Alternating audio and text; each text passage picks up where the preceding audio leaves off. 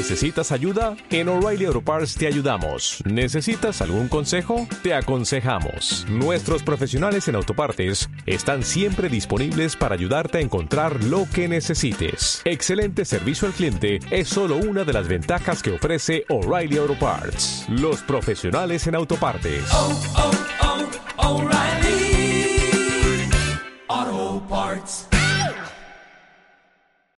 Patricia Bullrich, presidenta del PRO, ex ministra de Seguridad, eh, puedo decir, precandidata a la presidencia de la Nación. Patricia, ¿qué tal? Buen día. Eduardo Bataglia aquí en Millennium. Gracias por tu tiempo.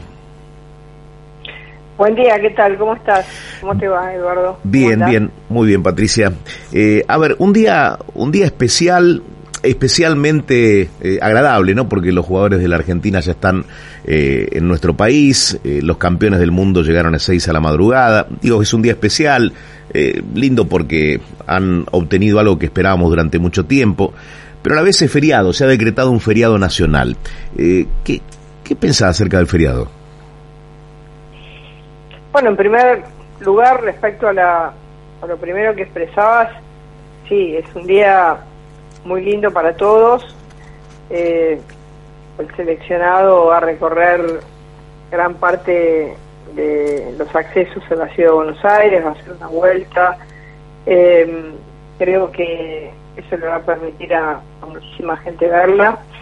Y por otro lado, creo que el feriado lo que hace es eh, generar un momento muy negativo para tanta gente que en estos días tiene que salir a vender, vender, eh, son los días previos a Navidad, eh, son los días donde los comerciantes esperan eh, poder hacer una diferencia y es un país golpeado, en consecuencia creo que no es una buena decisión, podría haberse evitado el feriado porque además en los feriados eh, se paga doble, hay, problemas muy serios para aquellos que tienen negocios pequeños.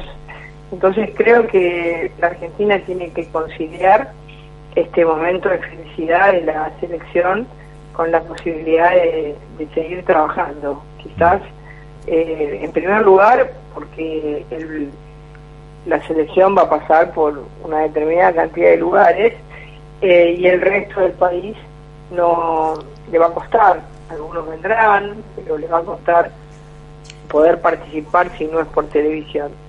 En segundo lugar, porque eh, también en la ciudad de Buenos Aires y también en la provincia de Buenos Aires hace falta que todos puedan vender. Imagínate los Mm. comerciantes de la de la 9 de julio, hace muchos días, entre los piquetes y todo lo que sucede, eh, están prácticamente parados todo el año.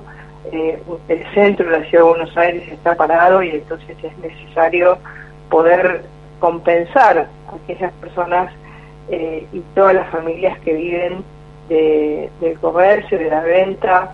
eh, y creo que no es, no es positivo. El mensaje de la selección es, es el mensaje de que un equipo con esfuerzo, con trabajo, con dedicación, eh, puede lograr cosas. Y es lo mismo que la Argentina. La Argentina con esfuerzo, con trabajo, con dedicación puede lograr cosas. Y Mm. creo que ese mensaje tiene que compatibilizarse. Eh, a, a ver, eh, atado a esto que, que acaba de decir Patricia, eh, digo, ¿cuándo empezó la decadencia de la Argentina? ¿Cuando dejamos de ser un equipo? Yo creo que hace hace años que estamos en decadencia porque no nos hemos animado a tomar decisiones que tenían que ser permanentes.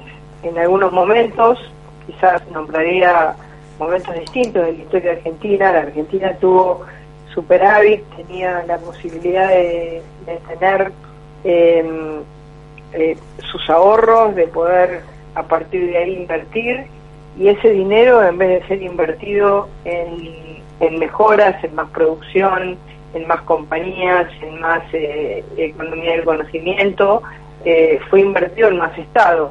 Fíjense ustedes que en el año 2003 la Argentina tenía 23 puntos del producto eh, que eran impuestos y en el año 2015, cuando termina Cristina Fernández de Kirchner, había pasado 44. Es decir, que toda la renta que la Argentina tuvo en, los buenos años de las commodities, del campo, del petróleo, eh, fueron a parar a más burocracia, no fueron a parar a más producción.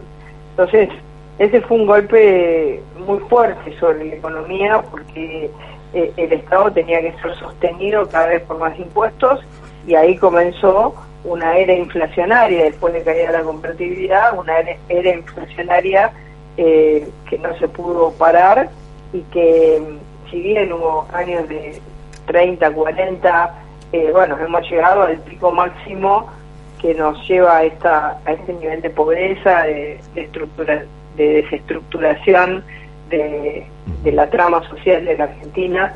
Eh, en estos últimos años, ¿no? Ujú. Ahora pongo pongo el acento en, esto que, que acaba de consignar. Eh, digo, el día excepcional porque Argentina ganó la Copa del Mundo, la movilización espontánea fue el domingo. Eh, hoy ya eh, tiene otro carácter y si se quiere, entendible porque los jugadores con la copa en mano van a recorrer la ciudad de Buenos Aires. Ahora, ¿cómo se recupera la calle para la gente que todos los días trabaja, que hace sus tareas habituales? Porque hoy la calle está en manos de, de aquellos que quieren reclamar, eh, quizás eh, con, con una exigencia genuina al gobierno, pero hoy la calle está tomada eh, por los piqueteros. ¿Cómo, ¿Cómo se devuelve? No sé si de manera paulatina o con alguna política de shock, pero ¿cómo la, la calle puede tener, eh, digo, un- una fisonomía normal para aquel que trabaja y que, y que estudia y que hace eh, cuestiones habituales? Hay que tomar una decisión clara y la calle no puede estar tomada nunca. Eh, esto tiene que ser eh, la regla. Eh, la excepción será eh, algún día que haya una carrera, que haya un domingo, un sábado, pero no puede estar tomada la calle más. Esta tiene que ser una decisión. Este fue un debate en nuestro gobierno, que yo siempre tuve la posición de que había que generar orden y el orden nos ayuda a todos. Yo creo que es fundamental vivir en una ciudad con orden, donde las personas tengan la posibilidad de planificar qué van a hacer todos los días en su vida, qué hora van a llegar a un determinado lugar, eh, cuánto tiempo de viaje van a tener. Creo eh, que no perder sus, sus turnos. Las- el centro de la ciudad de Buenos Aires es una ciudad muerta. Hmm.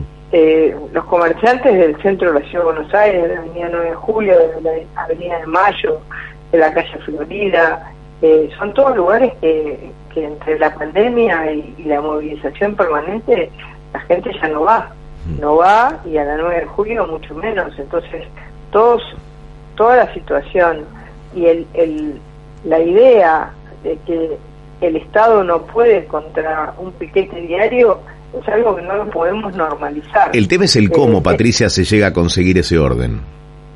Bueno, el cómo, yo, le, yo les puedo decir que cuando yo fui ministra de Seguridad, eh, en los lugares que a mí me tocó, porque siempre hay una confusión. A mí nunca me tocó la ciudad de Buenos Aires, porque nosotros transferimos la policía prácticamente a los 20 días de asumir el gobierno. Pero todos los lugares que a mí me tocó, como fueron el aeropuerto de Seiza, que se veían siempre las imágenes de las personas llegando con las valijas a tomar un avión, la Panamericana que se cortaba cada dos por tres, los puentes de Chipoletti, los puentes de Chaco Corriente, bueno, una serie de lugares que son federales, eh, siempre, siempre durante los cuatro años la gente pudo circular. Eh, entonces, bueno, son filosofías. Yo creo que para gobernar hay que tomar el riesgo de tomar decisiones. Si uno no toma el riesgo de tomar decisiones por miedo a lo que puede pasar, la Argentina cada vez está más decadente.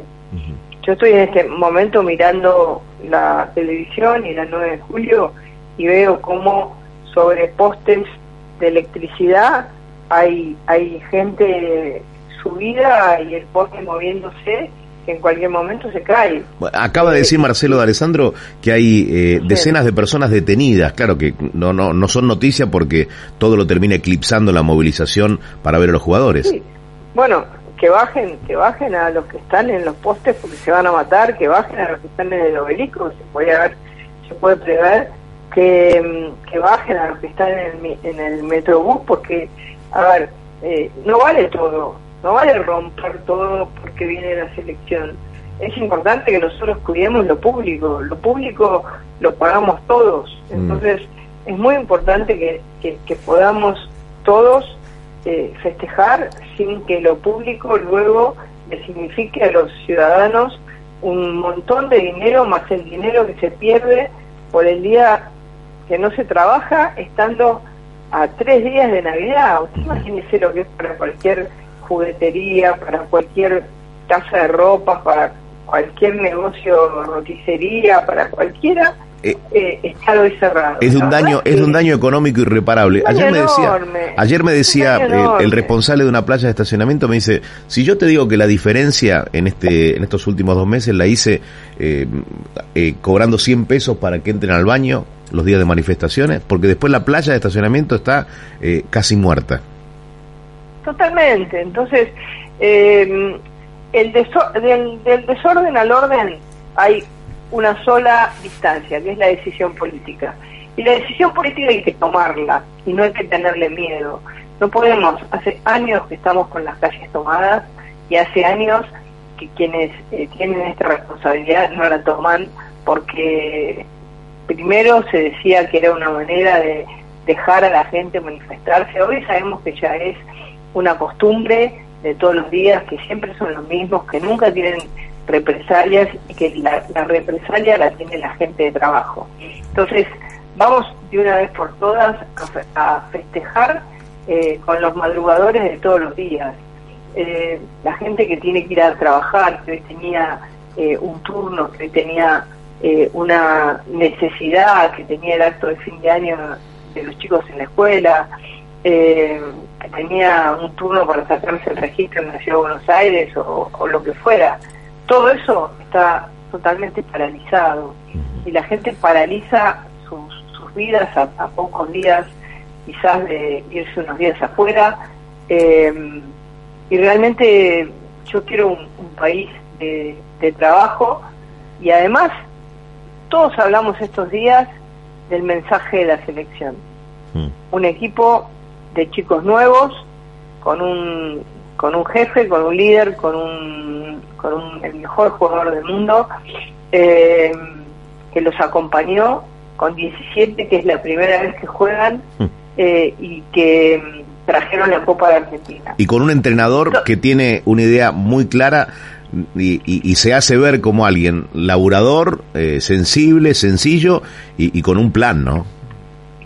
Sí, y ayer me gustó, ayer no antes, ayer me gustó lo que dijo Aymar en una conferencia de prensa. Le preguntaron, ¿por qué ustedes siempre andan con, con el equipo de gimnasia, no? Como diciendo acá, los entrenadores vienen siempre de corbata, ¿no? Eh, y Aymar dijo, ¿usted sabe lo que es en mi país? Que compran este traje en 24 cuotas eh, y hacen un esfuerzo para tenerlo. Eh, y yo por eso me lo pongo. Entonces, yo siento que esos son eh, cercanías. De, también lo escuché al, al Dibu diciendo, en Argentina estamos con problemas, estamos mal, estamos con, con situaciones económicas duras, feas, eh, y nosotros llevamos una alegría. Entonces, la alegría tiene que ser compatible con la situación económica dura y por eso hoy los argentinos tenemos que trabajar. Eh, yo siento que el, trabajo, eh, las personas que tienen que vender, las personas que tienen que trabajar, las personas que tienen que hacer un arreglo en algún lado, que son, bueno, no sé, algunos van a poder viajar, otros no, otros se quedan directamente en su casa porque saben que no pueden viajar. Entonces, el país del orden tiene que llegar.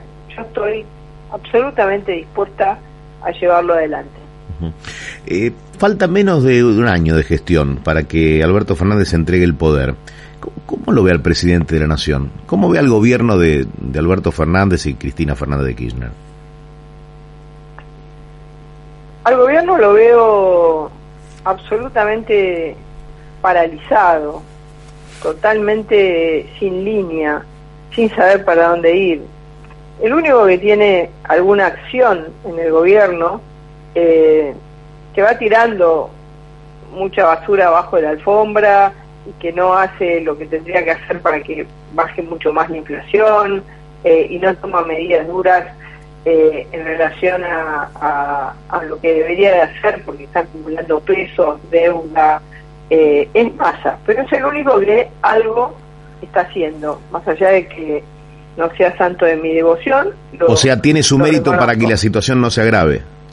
Bueno, eh, está como todo el tiempo poniendo eh, pequeñas curitas y vendas en la herida, no no no hace el torniquete que tiene que hacer, pero pone benditas y bueno, y vamos, la va llevando, la va llevando, ¿no? Un poquito a la Argentina, la vamos llevando, la vamos corriendo, cosa que yo creo que no, no es bueno, pero va haciendo eso. Eh, por otro lado, el presidente está en una ausencia total. Eh, en una ausencia tanto que ni siquiera se animó a ir a la final del Mundial. ¿Por qué no fue a la final del Mundial?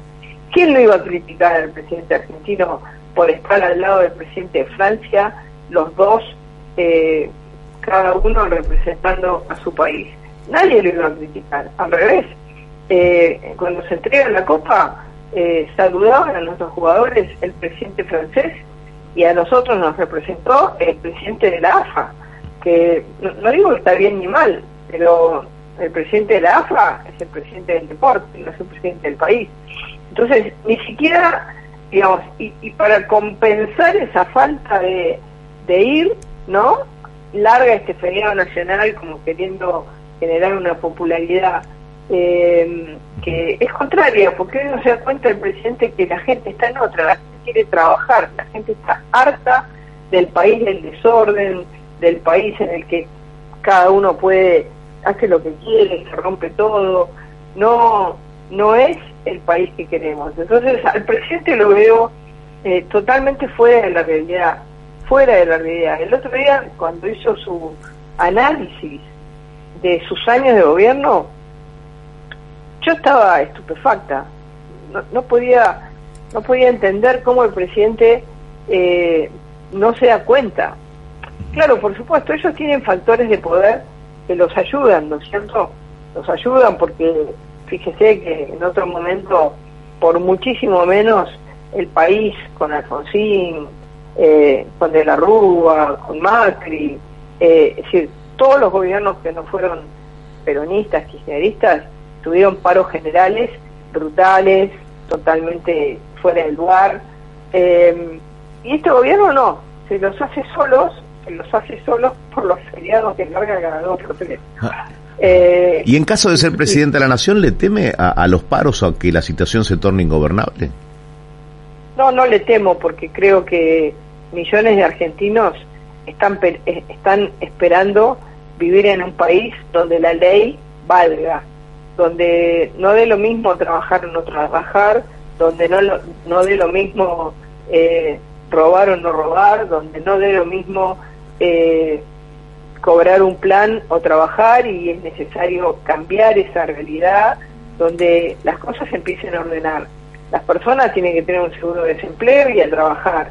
No pueden seguir los planes sociales que han demostrado que son eh, la pobreza misma, ¿no es cierto? Es decir, eh, mantener a la gente en la pobreza, eh, donde no, donde los impuestos sean razonables y no paguen burocracias que cada vez se comen más dinero y cada vez hay menos dinero para la producción. Ayer estuve en Rojas, Mm. y, y una ciudad muy histórica de la Argentina, eh, con el con el intendente de, de Juntos por el Cambio, una chica radical, eh, y ahí, recorriendo el pueblo, nos fuimos a, a un campo y, y vi lo que es el maíz que necesitamos el año que viene para toda la economía y la seca y, todos estos temas en los que yo no lo veo al presidente preocupado por la seca que el país tiene y, y la pérdida de divisas que vamos a tener por esa seca.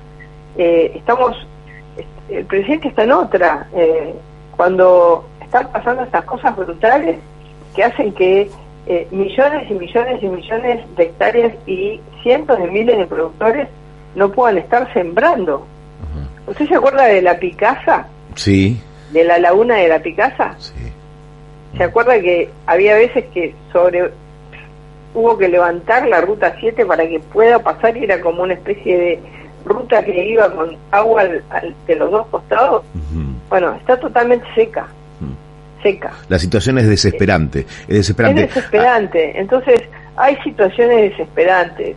Eh, las personas necesitan necesitan tener un orden, decir, bueno, yo trabajo, me levanto, cobro por lo que trabajo, eh, puedo abrirme negocio, puedo ir a salir a, hacer mi trabajo o trabajo.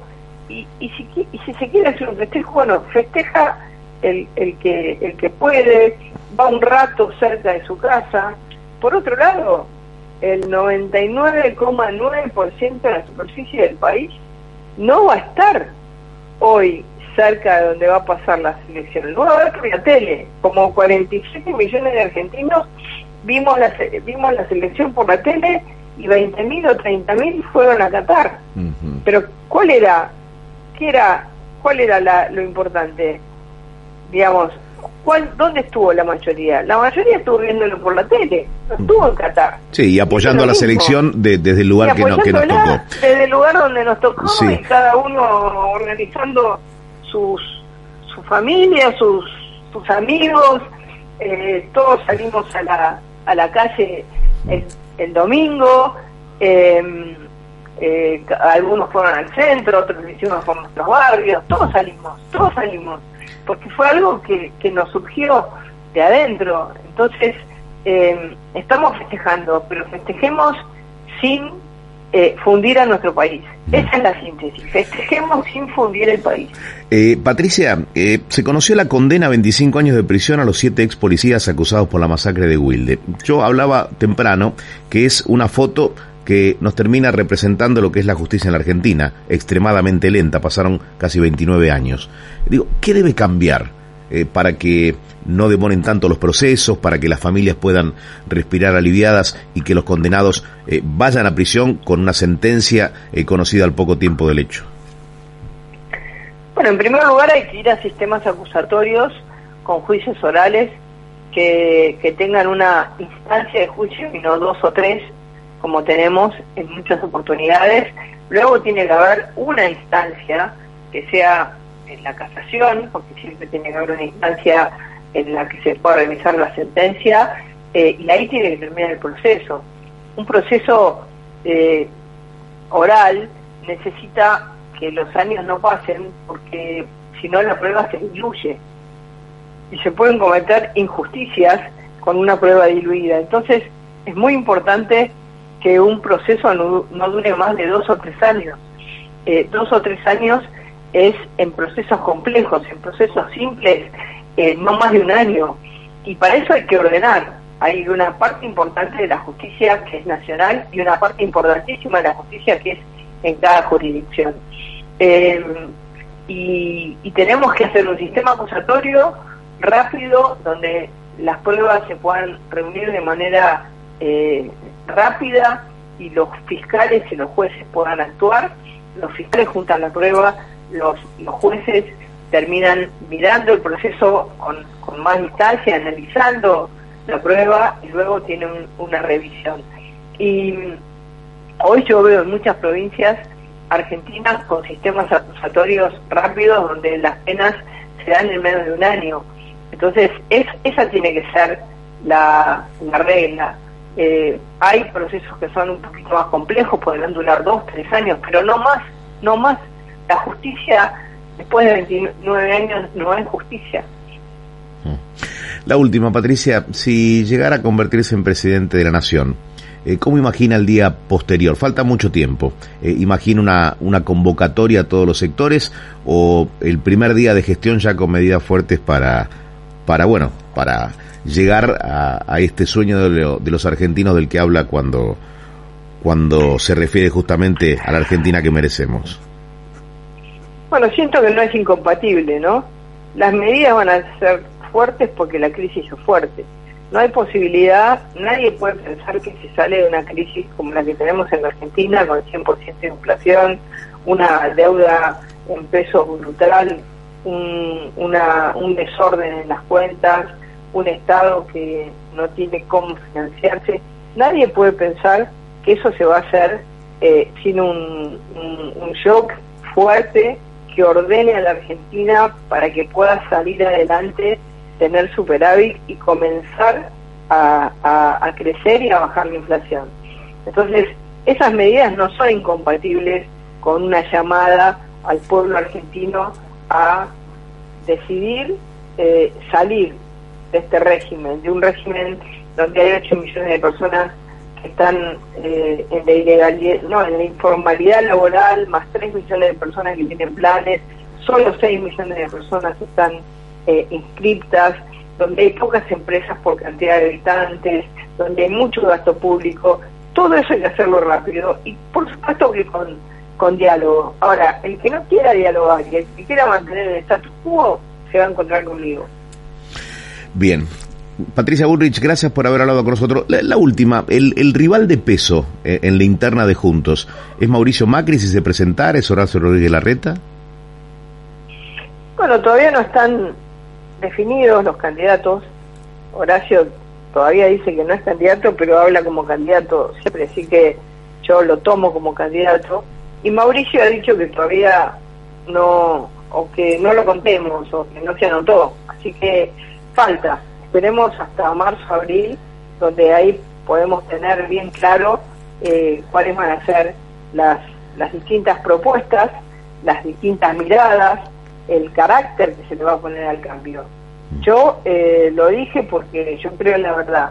No me gusta decir que no soy candidata cuando la gente lo sabe. Por eso me parece más franco decir soy candidata porque siento que hay un tiempo histórico que hay como que eh, es como que mi carácter, mi forma de ser, mis ideas están hoy presentes en millones de argentinos. Llamar a las cosas por su eh, nombre sería. Llamar a las cosas por su nombre, sí. La verdad ante todo. Patricia Bullrich, gracias por haber hablado con nosotros y por todo este tiempo. Muchísimas gracias a ustedes. Un abrazo. Habló Patricia Bullrich, pasó por Millennium, hablamos con la presidenta del PRO, ex ministra de Seguridad y precandidata a la presidencia para 2023.